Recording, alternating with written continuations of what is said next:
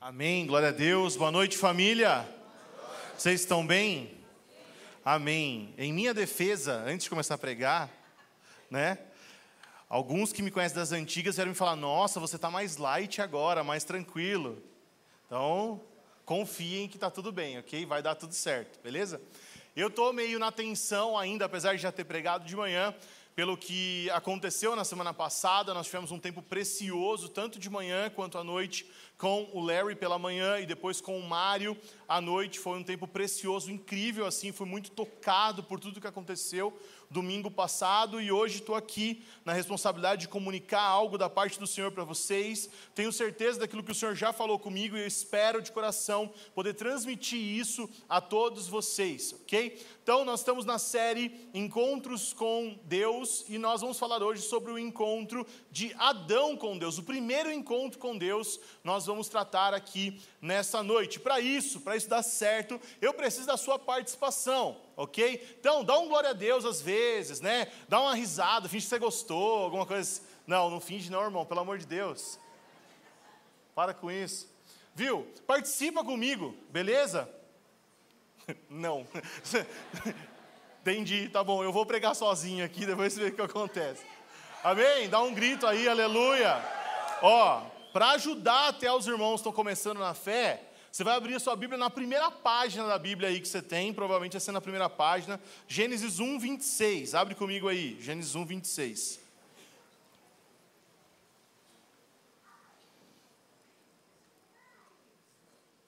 Gênesis 1, 26 diz assim: Então Deus disse: façamos o ser humano a nossa imagem, e ele será semelhante a nós. Dominará sobre os peixes do mar, sobre as aves do céu, sobre os animais domésticos, sobre todos os animais selvagens da terra e sobre os animais que, que rastejam pelo chão.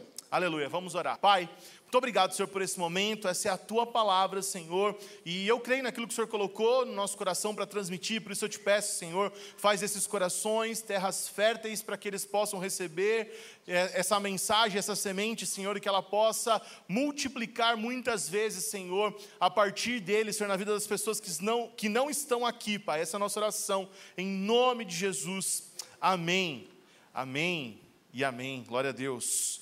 Vamos lá, galera. Difícil de estar aqui hoje por causa do que aconteceu semana passada, mas crente de que Deus nos colocou aqui para comunicar algo para vocês. Nós vamos falar sobre a narrativa bíblica, usando esse texto, e vamos tratar aqui hoje sobre quatro pontos principais, que é a criação, a queda, a redenção e a consumação para explicar essa história bonita, para explicar criação, queda, redenção e consumação, eu vou falar sobre três pontos ou três encontros de Adão com Deus. Três encontros de Adão com Deus. Três momentos em que nós vemos Adão sendo visitado por Deus. Então, abra sua Bíblia de novo comigo aí, agora vira uma página, provavelmente, na página, na página não sei, né? Na sua Bíblia vai ser outra página do que a minha, né? No, em Gênesis capítulo de número 2, verso de número 7. Abre aí, Gênesis 2, 7. Gênesis 1 e 2 fazem um relato da, da criação, só que em Gênesis 2 ele vai tratar de um outro jeito, vai explicar um pouquinho melhor, e para o que nós vamos usar aqui, acho que é mais proveitoso. Gênesis 2, 7, abre comigo aí.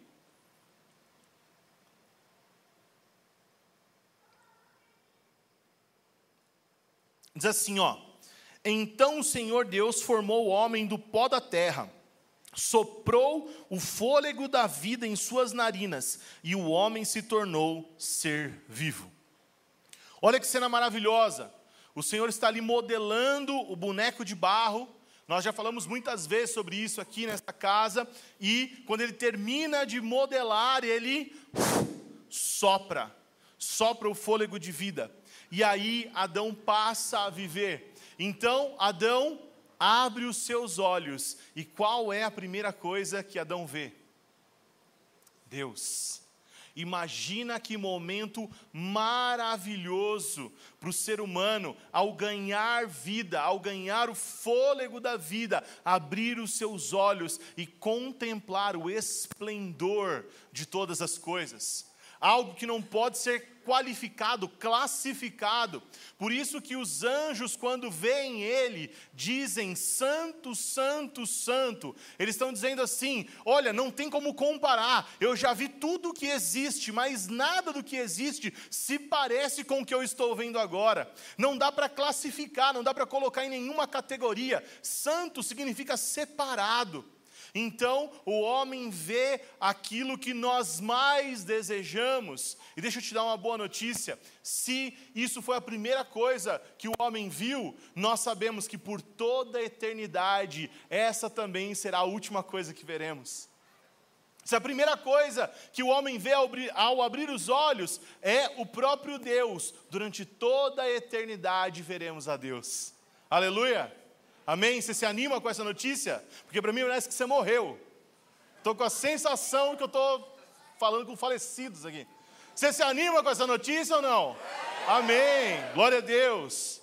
Então nós vamos falar sobre aquilo que foi formado a partir da criação. Deus cria todas as coisas ali em Gênesis 1 e ele vai formar o homem e algumas coisas que dão indicativos sobre quem o homem seria para Deus. Por exemplo, como nós lemos, em primeiro lugar, o homem é imagem e semelhança de Deus. Imagem e semelhança de Deus. O que, que, isso significa? Significa que nós somos parecidinhos com o nosso Criador. E se Ele é um Deus Criador, nós somos criadorzinhos. Se Ele é um Deus santo, nós somos santinhos. Se Ele é um Deus amoroso, amoroso, ou Ele é o próprio amor, nós somos o que? Amorzinhos. Aleluia! Nós somos imagem e semelhança dele, nós nos parecemos com ele. Ele nos fez para ser parecido com ele. Então, aonde nós vamos, aonde nós formos, nós temos que levar essa imagem, nós temos que transmitir aquilo que Deus é, porque somos criados à imagem e semelhança dele. Segunda coisa que eu vejo na criação do homem, o homem foi criado para ter domínio, governo, para estar liderando as coisas. A vontade de Deus era que o céu fosse espelhado aqui na terra, que o céu fosse copiado aqui na terra através de alguém que lideraria esse processo, que é o homem, o ápice da criação. Quando Deus cria todas as coisas, Ele diz: Isso é bom. Mas quando Deus cria o homem, Ele diz: Isso é muito bom. Isso é muito bom. O homem foi criado para espelhar o céu na terra, por isso ele domina sobre todas as coisas. Terceira coisa, ser fecundo e se espalhar, ou seja, Deus nos dá a graça de multiplicar essa coisa que ele chamou de muito bom. Se ele falou que a criação, que o homem era algo muito bom, ele permite que esse muito bom se espalhe, se multiplique por toda a terra. Ele desejava que esse algo muito bom criado estivesse cobrindo toda a terra. Quarta coisa, Deus nos ensina também na criação o descanso. Ou seja, o desfrute, o deleite, aproveitar as coisas criadas e, principalmente nesse tempo, glorificar ao Senhor. Ter um tempo de, de dedicação exclusiva ao Senhor. Quinta coisa, Gênesis 2, 8 vai dizer, 2,8 não, 2,15 vai dizer sobre cultivar e guardar. Quer abrir comigo aí? Que é muito importante esse versículo. 2,15: O Senhor Deus colocou o homem no jardim do Éden para cultivá-lo e tomar conta dele. No, no, em algumas traduções mais antigas, cultivar e guardar o jardim. O que, que isso significa de fato? Significa que ele cuidava da terra, ele cultivava a terra, mas esta palavra é a mesma palavra que vai ser usada lá na frente depois para culto cultivar e culto tem a mesma origem. A mesma palavra que os sacerdotes usavam quando cultuavam a Deus é essa que está escrito aqui quando Deus fala para o homem cuidar do jardim. Ou seja, o trabalho do homem para Deus é adoração. É a mesma coisa, está equiparado. Quando o homem cultua, o homem adora, o homem trabalha, seja no serviço que eu estou prestando aqui agora para vocês, porque estou servindo vocês com o meu trabalho, mas seja na plataforma que o Senhor deu para você, proclamar a partir do seu trabalho a adoração, aonde você foi plantado por Ele. Nós nascemos para adorar e para guardar. Para guardar por quê? Porque nós somos guardião deste mundo ao nosso redor, nós somos sentinelas, atalaias, assim como o Mário pregou na semana passada. Se você não assistiu, assista as duas pregações da semana passada, super recomendo, mas nós somos responsáveis. Nós vivemos tempos sombrios, difíceis, complexos, e nós precisamos que o homem esteja posicionado como Deus deseja para cultivar e guardar adoração e intercessão. E por último, dentro do aspecto da criação, Deus também dá para o homem a lei. Como assim, Tiago? Foi uma lei só. Não podia comer da árvore, fim. Não, é porque Romanos 2,15 vai explicar para nós que toda a lei foi plantada por Deus no coração do homem. Ou, como é que você acha que a humanidade descobriu que não podia matar o amiguinho? Né? Pegou, ah, não gostei do amiguinho, pum, matei o amiguinho. Faz isso, por que você não faz isso? Porque tem algo dentro de você que diz que aquilo é errado. O apóstolo Paulo, escrevendo aos Romanos, vai dizer que Deus plantou a sua lei no nosso coração. Todos os nossos valores, toda a nossa moral, apesar de hoje nós temos é, mais profundamente códigos de conduta, ele vem para o ser humano a partir da criação. Nós sabemos a lei de Deus, a vontade de Deus. Nós não podemos fazer aquilo que é contrário à vontade de Deus. Por que, que eu não posso matar um amiguinho? Porque a lei do Senhor está no meu coração e ela me indica que isso é errado. Tranquilo até aí? Amém? Vamos lá. Dentro da criação, Deus nos mostra que Ele vai funcionar, ou que o homem vai funcionar num sistema, num sistema criado por Deus. E esse sistema se chama família. O homem é criado por Deus para viver em família. O modelo de sociedade proposto por Deus se chama família.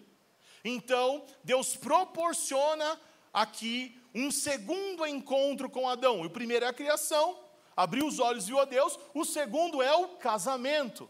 Então, este ponto é muito importante para todo mundo que está aqui, ok? Para quem já casou, para se tornar, ou se já é, ficar ainda mais parecido com essas características que Deus deseja, ou para quem já casou, está bem, feliz com Jesus, mas que tem filhos que estão crescendo, você, como homem, como mulher, como pai e mãe, inspirados por Deus, tem que guiar os seus filhos no caminho correto para que eles se tornem essas pessoas que vão ser assim como Deus deseja, ou então, principalmente, igreja, tremei para os solteiros. Aleluia. Cadê os solteiros? Levanta a mão, solteiros aí. Não é doença, não, pode levantar a mão. Elas ficam com vergonha, né? Aleluia. Tem alguns solteiros aí, eles são tímidos, gente. Por isso que eles estão solteiros. Acendeu a luz da cabeça, tem uns desesperados lá dentro. Eu reparei que o povo da mídia é tudo solteiro mesmo. Tô aqui, ó, tô de olho em vocês. Então nós vamos falar sobre este ponto fundamental da criação, que é a família. Vamos falar sobre casamento. Deus se encontra com Adão para este motivo tão especial. Gente, deixa eu falar para vocês sobre esse assunto tão importante. Muitas vezes a gente negligencia ele no púlpito, porque a gente não quer falar sobre sexualidade, não quer falar sobre relacionamentos, mas é um assunto que é bíblico, que é feito por Deus, criado por Deus, e a gente não pode fugir dele, pelo contrário, nós temos que estar pronto, porque ah, os nossos jovens e adolescentes têm sido bombardeados por esses assuntos. E se nós não nos posicionarmos, se nós não colocarmos as pedras fundamentais dos assuntos, nós iremos perder, porque as informações que eles recebem são muito mais fortes e intensas do que o nosso trabalho. Então, pais, Jovens, adolescentes, vocês estão aqui hoje. Não sei se vocês já assistiram, quero recomendar a pregação que o David Hiker fez aqui algumas semanas atrás, no Lidere como Jesus, ok? Lá no canal do Zescope, coloca lá David Hiker, é, alguma coisa, sexualidade é, em tempos modernos, alguma coisa assim, é um nome parecido com isso. E é assim, um show, um show, um show. Todo pai e mãe precisa assistir, todo jovem adolescente precisa assistir, ok? Nós precisamos nos encher de coisas boas de Deus. É um tema delicado, é, mas eu não estou aqui para dar nenhuma indireta, tá? Então eu vou citar alguns casos, algumas coisas. Não é o seu caso, embora pode parecer com o seu. Mas eu estou na igreja há 30 anos. Eu já fui uma criança, um jovem, um adolescente dentro da igreja. Eu já fui líder de adolescente. Hoje eu sou, hoje eu sou pastor de igreja. Então tem muitos casos que eu vou falar aqui que pode ser semelhante ao seu. Não estou citando você, ok? Tá tudo bem, fique em paz, respira. Às vezes eu estou mesmo. Não, brincadeira, não estou não. Nem enxergo, nem sei quem está aqui direito. Pessoal, uma coisa muito importante também para os pais, tá? Existe um princípio muito importante que é o princípio da primeira menção. Isso a gente usa na Bíblia, mas a gente usa na vida também. Quando a primeira menção é dada, provavelmente ali tem o significado mais forte daquele assunto, daquela coisa. Deixa eu te perguntar: você já conversou com o seu filho sobre sexualidade? Sobre sexo, sobre casamento, sobre namoro? Porque se você não falar, as pessoas ao redor dele vão falar. E essa primeira menção vai ficar impregnada no coração dele e vai ser muito difícil de desfazer. Nós precisamos de pais, homens de verdade, posicionados, que vão conversar com seus filhos, conversas difíceis, mas poderosas, importantes, e vão revelar a graça e o amor de Deus nessas conversas. Nós cremos que isso foi criado por Deus, nós precisamos estar posicionados como homens de Deus, como mulheres de Deus, como mães e pais de Deus. Antes ainda do assunto, eu tenho alguns dados para revelar, pesquisei sobre o assunto, queria falar algo importante para vocês, que a BBC de Londres publicou recentemente, que pela primeira vez na história existe uma geração cujo QI é inferior ao QI dos seus pais. Já pararam para pensar nisso? Uma geração cujo QI é inferior ao dos seus pais, coeficiente de inteligência, é inferior ao dos seus pais pela primeira vez na história. Isso é um alerta, acende um sinal para nós. Outra coisa importante, a, pornografia, ela causa danos ao cérebro. Danos ao cérebro. O nosso cérebro não está apropriado para receber este nível de estímulo e cada vez mais ela tem tomado, porque antigamente, quando eu era adolescente, a gente se quisesse fazer alguma coisa desse tipo, tinha que ir comprar uma revista, tinha que pegar a fita de não sei da onde, escondido. Hoje em dia nossas crianças recebem no celular, sem às vezes nem querer. Nós precisamos estar atentos. A idade média que uma criança no Brasil recebe algo sobre pornografia hoje é nove anos. Nove anos. E eu não estou falando do mundo lá fora, estou falando daqui, da nossa casa. Nós precisamos, como pais e mães, estar atentos a isso.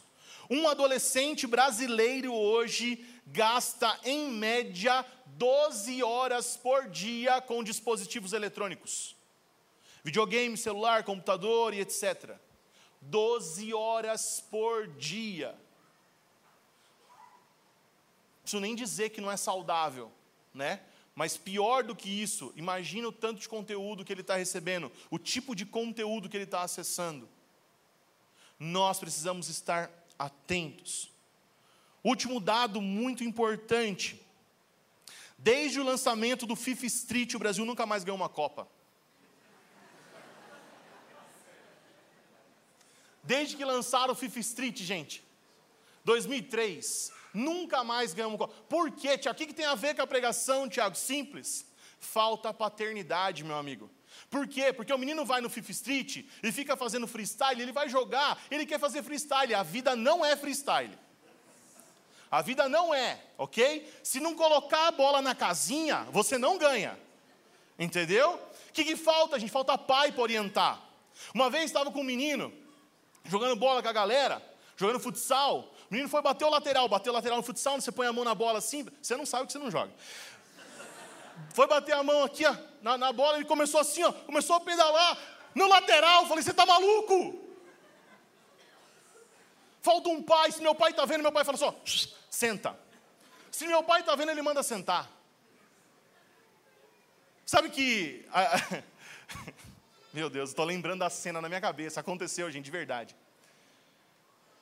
O meu pai era um pai muito presente, e talvez esse foi o maior presente que eu recebi dele. E eu não tinha noção na minha adolescência, porque quando eu ia treinar, jogar bola, assim, tal, a gente gostava e tal, meu pai procurava organizar o seu tempo para poder estar comigo no treino. E eu passava mal vergonha, gente, porque nenhum pai ia, só o meu. Mas hoje eu agradeço muito, porque talvez aqueles caras que tiravam um sarro da minha cara gostariam que o pai estivesse lá e o pai não estava. E eu duvido que algum deles recebeu, recebeu o nível de educação e presença que eu recebi do meu pai. Então eu queria incentivar você, pai, que o maior presente que você pode dar para o seu filho, pai, é estar presente. O seu filho precisa de uma referência, de um homem de verdade, de um homem de Deus na sua educação, na sua formação. Amém? Tranquilo? Dito isso, vamos lá. Não estou aqui fazendo doutrina, ok? Não é uma doutrina bíblica. Eu estou pegando uma narrativa bíblica, extraindo quatro lições dela, mas que para mim, para nós dessa casa, desta família espiritual, faz muito sentido. Então, cadê os meninos solteiros? Levanta a mão. Eles sumiram, eles foram embora. Infelizmente, a cabine ficou maluca lá, não vou nem, nem olhar para trás.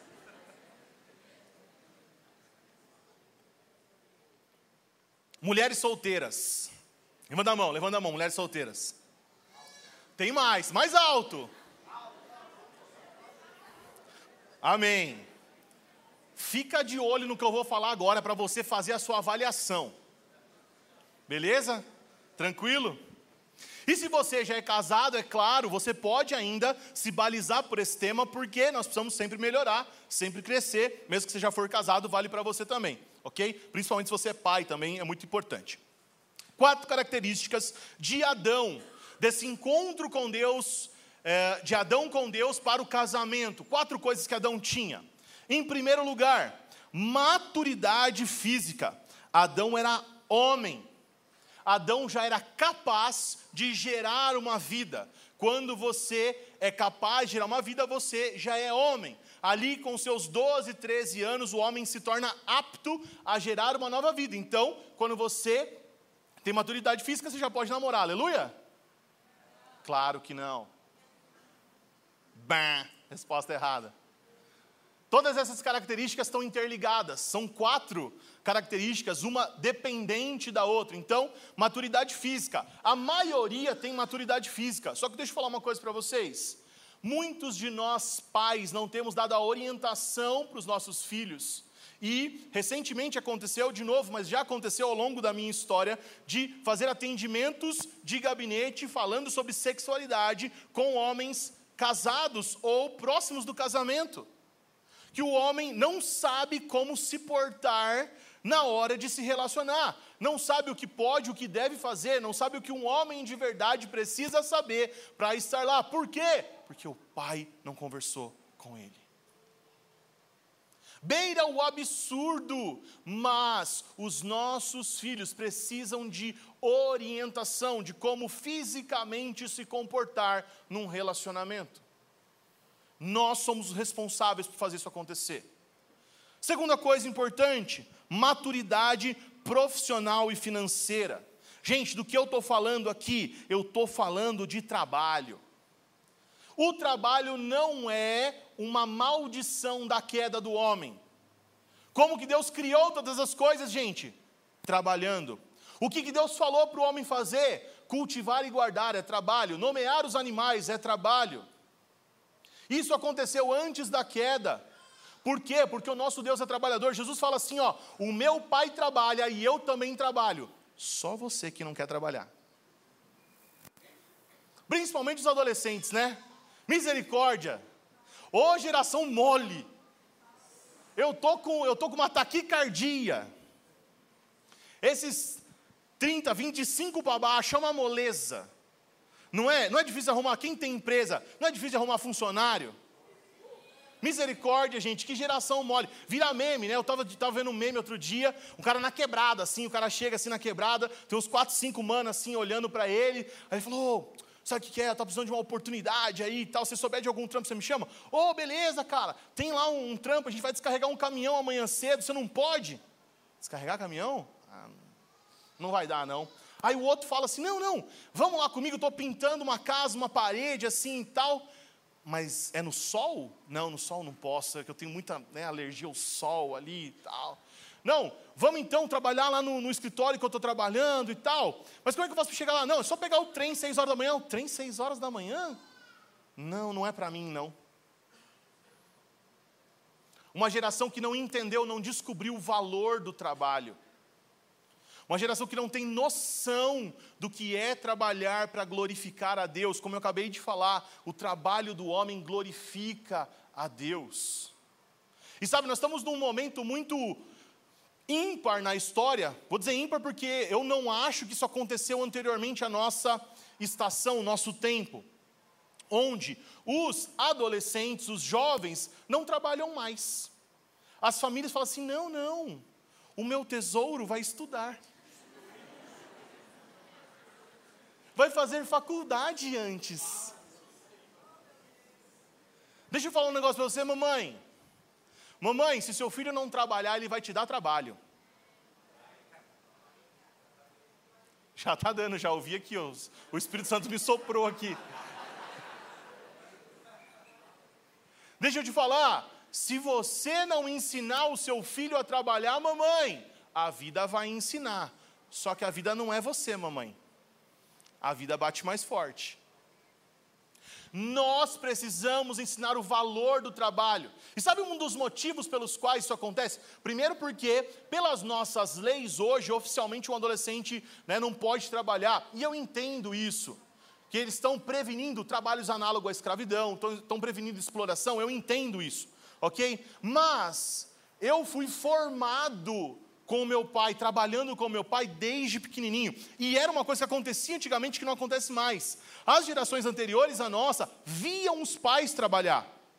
Hoje em dia, os seus filhos só veem vocês descansando.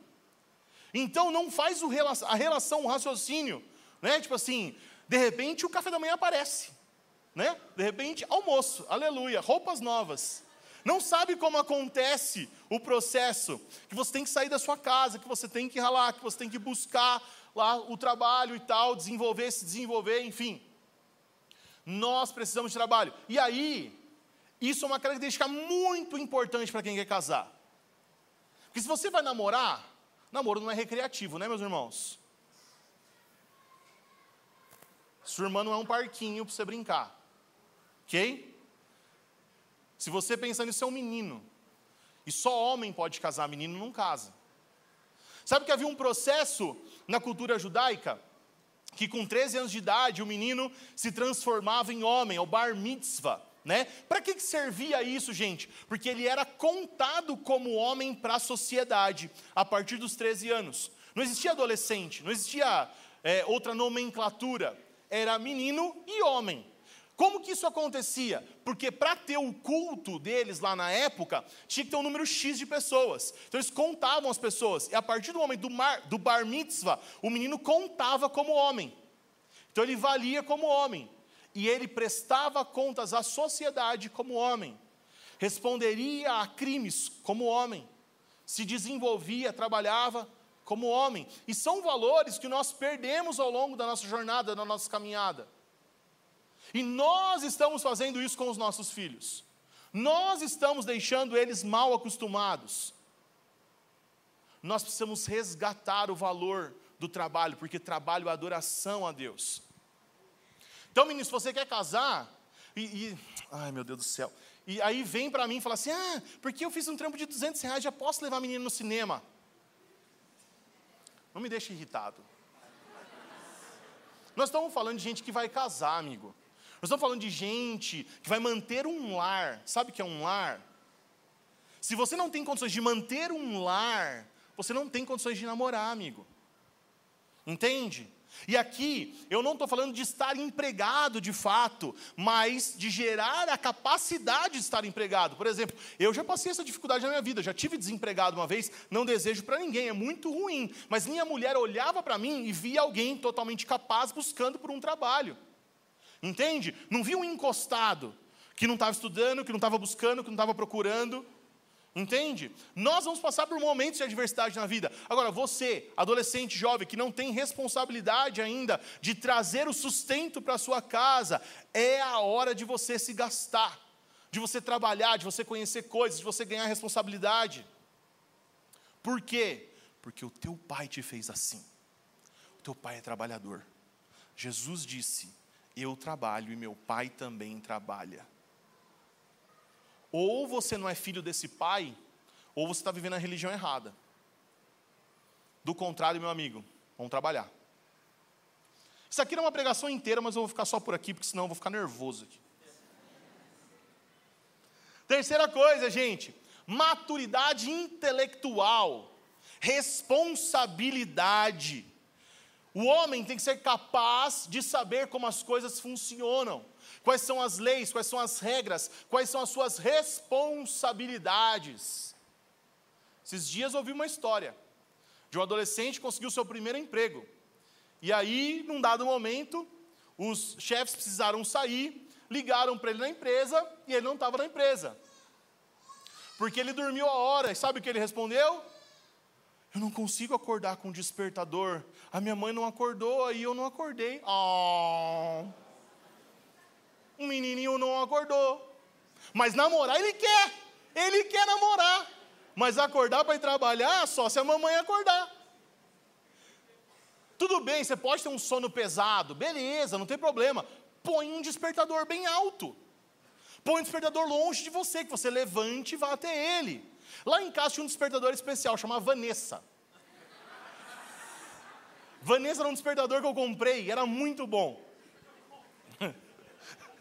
Vanessa é minha irmã, né? Para quem não sabe, Vanessa está de licença maternidade, Vanessa. Vanessa teve as gêmeas agora. Mas lá em casa era assim. A Vanessa é muito Caxias, né? Quem conhece sabe que a Vanessa é muito certinha da vida. Eu sou mais tranquilo, sou mais sossegado. Eu tenho meu tempo ali, convicto de que vai dar certo. E aí? E aí a gente ia sair para a escola. E aí tinha que levantar. Aí a Vanessa chegava no meu quarto, gentilmente fazia assim, ó. Eu levantava todas as vezes, não falhava. Então cada um descobre o seu método. Vanessa era o meu método. Sempre levantei, adquiri minha responsabilidade, me tornei homem. Entende? Hoje em dia o povo tem Alexa, eu tinha Vanessa. Nós precisamos desenvolver a responsabilidade. Nós não conseguimos acordar de manhã com o despertador e nós queremos namorar, não tem como. Não dá, vocês percebem que não encaixa? Percebe que não tem como, não tem essa possibilidade. Que se você fizer algo parecido com isso, vai ser recreação. E namoro não é recreação. Gente, estou falando de namoro não é recreação? Vou guardar para daqui a pouco, segura atenção aí. Quarta característica, maturidade espiritual. Então vamos lá, ó. Maturidade física, profissional, intelectual e espiritual. Quarta característica. Essa aqui eu já vou jogar o super trunfo já. Adão viu Deus. Super trunfo. Quer namorar? Adão viu Deus. Fim. Você já viu Deus? Você já viu Deus? Pode namorar. Adão se relacionava com Deus, conhecia Deus, olhava para Deus, todos os dias, na viração do dia, ele se encontrava com Deus. Se você não se encontra com Deus, como que você quer se encontrar com uma outra menina? Se você não desenvolveu o seu relacionamento com Deus, como, a partir de que lugar você quer desenvolver outro relacionamento? Se o nosso relacionamento com Deus não for a base, nenhum outro relacionamento vai ser construído da maneira devida. Então, toda vez que agora você vier para pedir para namorar para mim, eu vou falar assim: Você viu Deus? Vamos ver quem vai ter audácia de vir falar comigo agora. Quem vai querer vir falar comigo agora? Maturidade física, espiritual, intelectual e profissional, beleza? O que acontece quando Adão reúne essas quatro características? Gênesis 2:18, abre aí.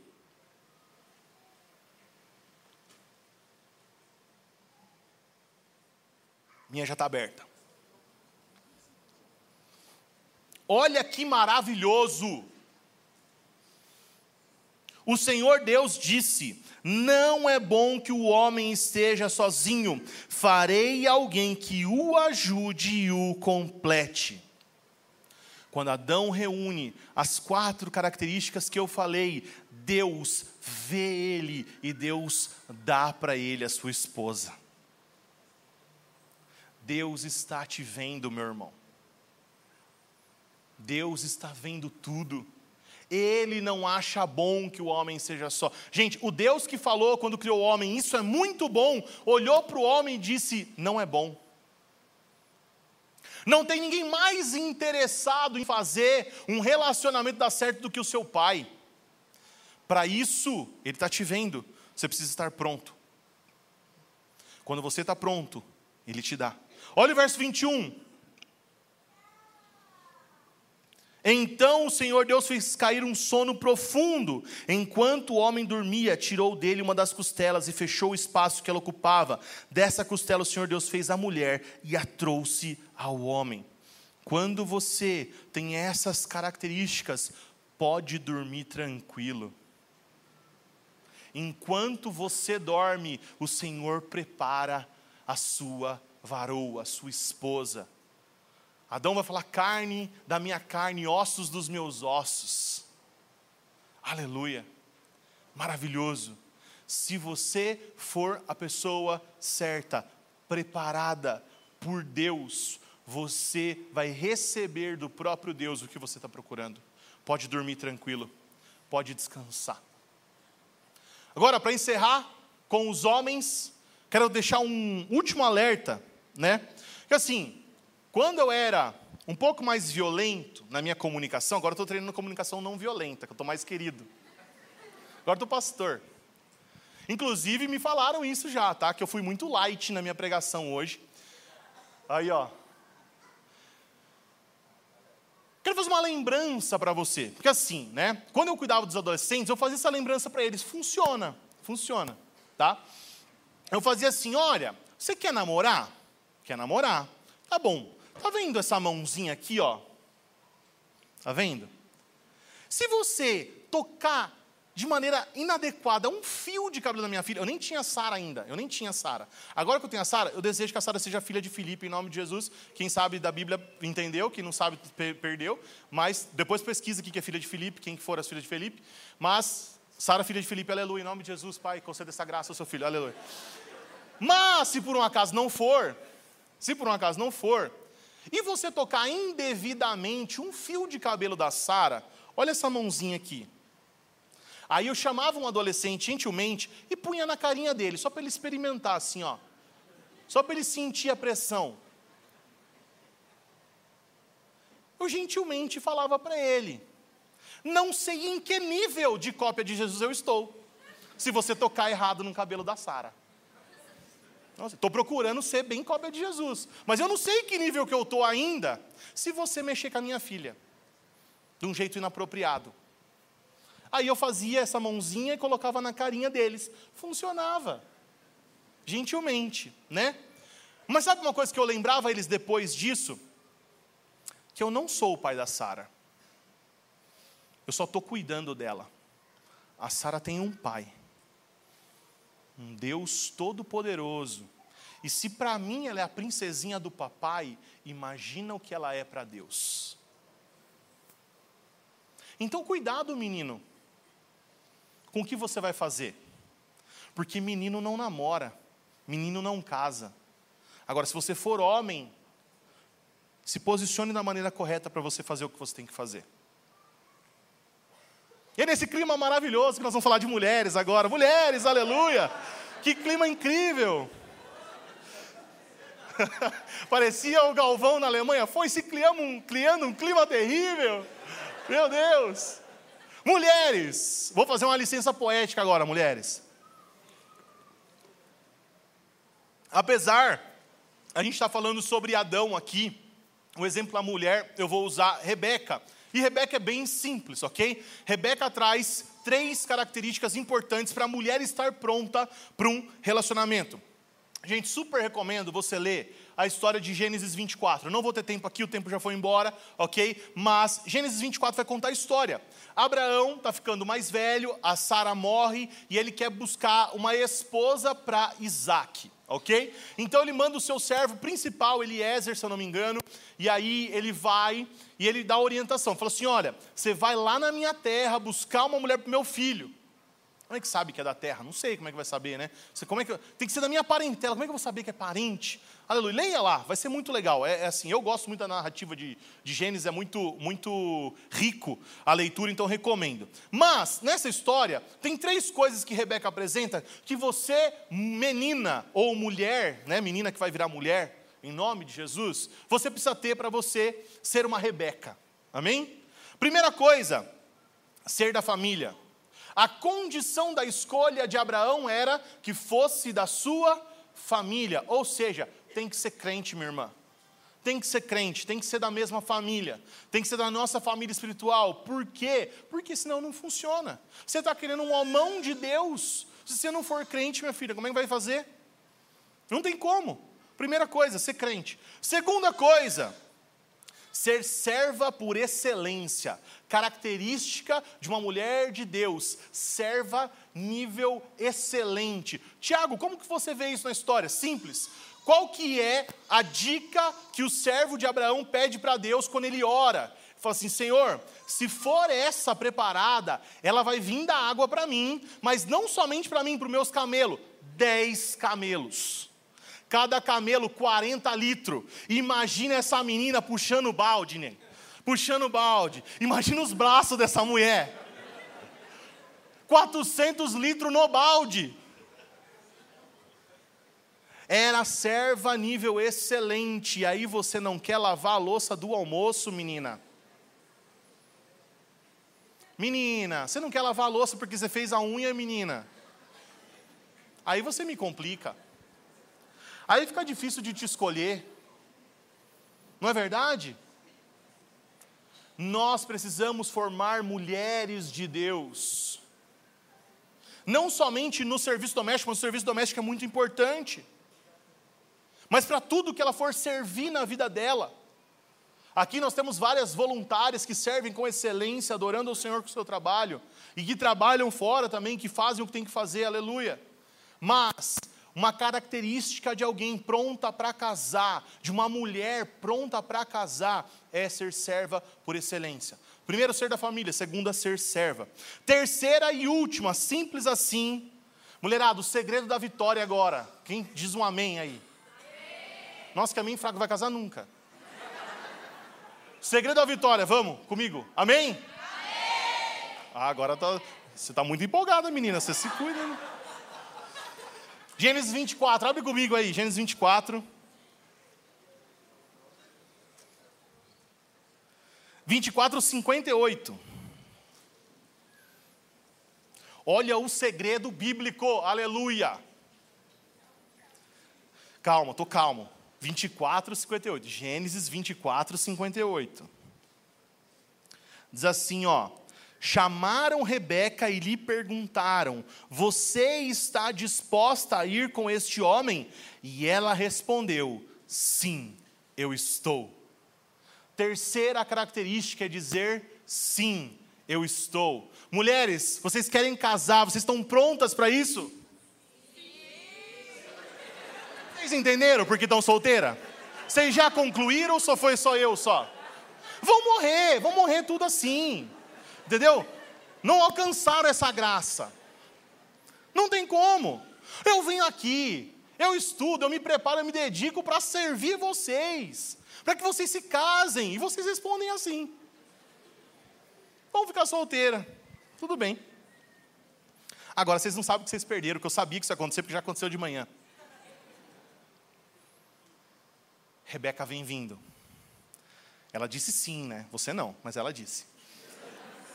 E ela vem, dez camelos, ela montada em um dos camelos, e chegando, a hora que ela chega, ela vista no campo Isaac, o filho da promessa, aleluia, queridinho do papai, rico multimilionário,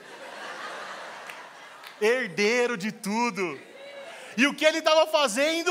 Ele saiu no campo para orar. Mas você não vai ter.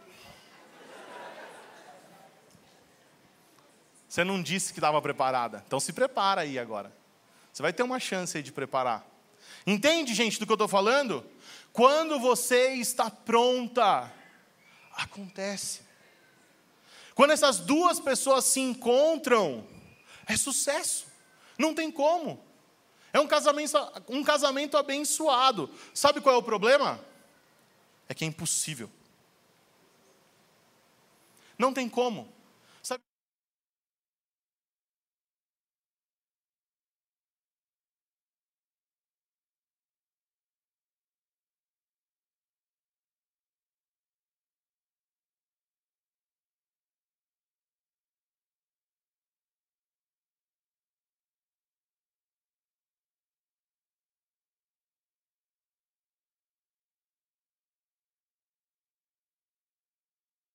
Não dá para nós. Por isso, ao terceiro encontro com Deus, abre aí Gênesis 3:8. Volta aí algumas páginas. Gênesis 3:8.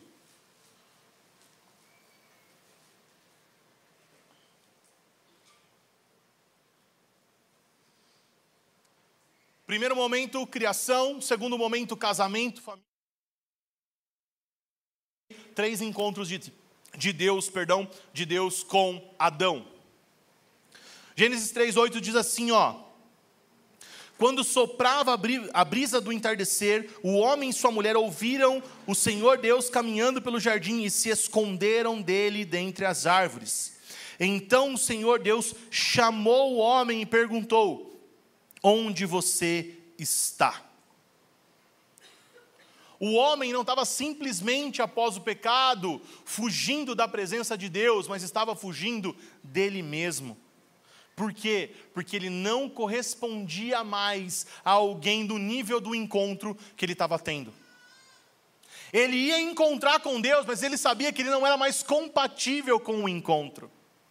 Então, esse chamar de Deus devolve ele a posição original, que é a posição de sacerdócio, de sacerdote, de cultivar ele vai ter que prestar o seu culto. Deus o devolve, por quê? Porque ele nasceu para isso.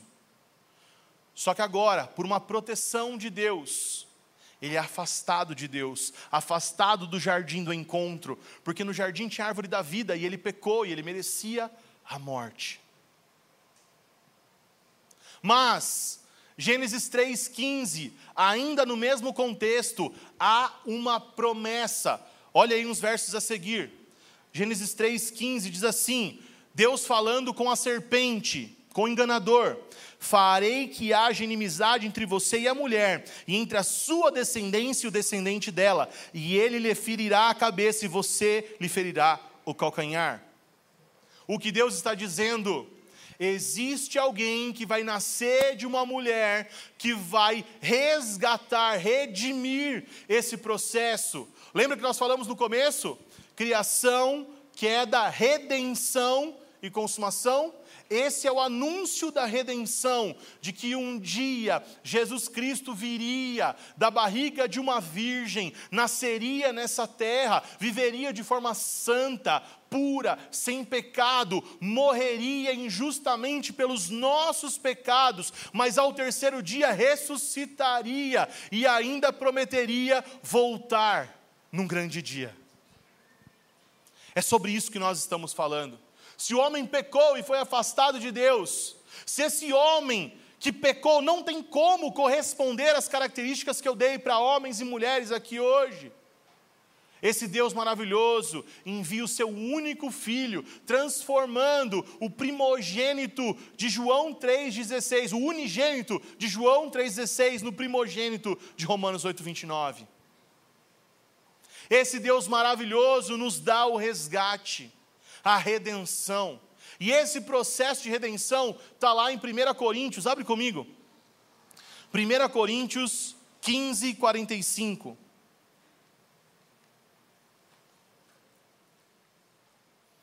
Não sabe achar Coríntios na Bíblia quer casar, não vou falar nada.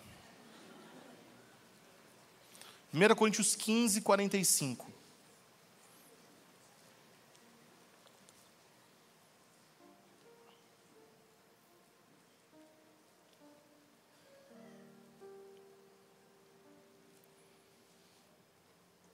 Diz assim: as Escrituras nos dizem: o primeiro homem, Adão, se tornou ser vivo, mas o último Adão é espírito que dá vida. Primeiro vem o corpo natural, depois o corpo espiritual. O primeiro homem foi feito do pó da terra, enquanto o segundo homem veio do céu. Os que são da terra são como o homem terreno, e os que são do céu são como o homem celestial. Da mesma forma que agora somos como homem terreno, algum dia seremos como homem celestial. Estou dizendo, irmãos, que o nosso corpo físico não pode herdar o reino de Deus. Este corpo mortal não pode pode herdar aquilo que durará para sempre. Aleluia. Se o primeiro Adão pecou, o segundo Adão vem sem pecado. Se o primeiro Adão representa esse corpo corruptível, o segundo Adão representa o corpo incorruptível, aquilo que o Senhor Jesus nos prometeu. Uma vida eterna e plena na Sua presença. É por isso que nós estamos aqui, é por isso que nós nos reunimos domingo após domingo, semana após semana, em todas as casas, em todos os lugares que é possível a gente estar junto, porque nós acreditamos nesta verdade. Que o primeiro Adão falhou, mas o segundo Adão é perfeito, Jesus Cristo o Filho do Deus vivo, que nos comprou com o seu sangue e nos transformou e nos devolveu a família de Deus ao plano original. A redenção, gente, é o processo que vai transformar o homem natural no homem espiritual. Por quê? Porque ele nos prometeu. Ele prometeu a consumação, ele prometeu a resolução de todas as coisas. Ele nos prometeu uma vida eterna diante dele. Fica de pé, eu quero orar por você. Nós temos alguns motivos de oração nesta noite. Nós Podemos orar porque nós sabemos que nós pecamos e nós estamos afastados de Deus. Talvez você entrou aqui hoje, você nunca confessou essa verdade poderosa de que Jesus Cristo é o Senhor da sua vida, e talvez você pode orar por isso. Talvez você, um jovem, um adolescente, alguém até adulto, maduro, mas que ainda não se casou, que ainda está solteiro e viu que precisa dessas características para estar pronto o Senhor pode conceder isso para você, não na sua força, mas na graça dEle, na força de Jesus Cristo, o nosso Senhor, o Adão perfeito. Você que está aqui hoje e que deseja mais e mais essa presença até o grande dia. É por isso que nós vamos orar. Nós sabemos que esse encontro começou em um jardim, o Senhor Deus plantou um jardim no Éden, na criação, que havia esse encontro lá, mas o Senhor Deus, pela proteção ao homem, ele separou o homem desse jardim. Mas nós sabemos o final da história você lê sua Bíblia, se você lê a Bíblia toda, você vai identificar que Apocalipse capítulo de, número 21 e 22, este jardim, na verdade, dá lugar a uma cidade que nós hoje chamamos de Nova Jerusalém, que haverá de descer do alto, e nós poderemos habitar com Ele para sempre e sempre e sempre. É por isso que nós oramos nessa noite, amém? Feche seus olhos, eu quero orar por você. Pai, em nome de Jesus, nós precisamos, Senhor, da Sua graça, Senhor. Independente de como chegamos aqui, Senhor, dentro da narrativa bíblica da criação, da queda, da redenção e da consumação. Cada um de nós está num estágio desse processo, Senhor. Cada um de nós está num nível de compreensão. Alguns hoje estão aqui declarando que estão entregando sua vida ao Senhor, se derramando totalmente ao Senhor, colocando o Senhor no centro da sua vida, Senhor. É, para essas pessoas, Senhor, nós abençoamos elas e, e dizemos bem-vindo à sua família. Bem-vindo à grande família de Deus, uma família com filhos e filhas semelhantes, à semelhança de Jesus. Nós oramos também por aqueles homens e mulheres, Senhor, talvez ainda meninos e meninas, Senhor, mas que querem se transformar e se desenvolver como homens e mulheres de Deus, Senhor. Assim com essas características de Adão e de Rebeca que nós estamos aqui, Senhor para poder se casar e formar uma família. Nós sabemos que família é o modo como o Senhor escolheu desenvolver a sociedade, Pai. Por isso eu oro, Senhor, em nome de Jesus, Senhor. Abençoe que homens, que meninos hoje se tornem homens, Senhor. Que meninas hoje se tornem mulheres, Senhor, com a sua graça, com a sua mão, com a sua unção, com a sua direção, Pai.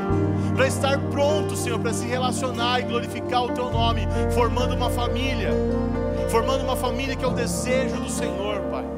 E nós oramos, Senhor, porque nós desejamos ansiosamente vê-lo de perto. Nós desejamos a consumação de todas as coisas. Se estamos no período de redenção, se estamos no período transformando o nosso homem físico, homem natural, em um homem espiritual, nós desejamos crescer até o dia perfeito. Como diz a tua palavra, Senhor, crescendo, crescendo, até a estatura do varão perfeito.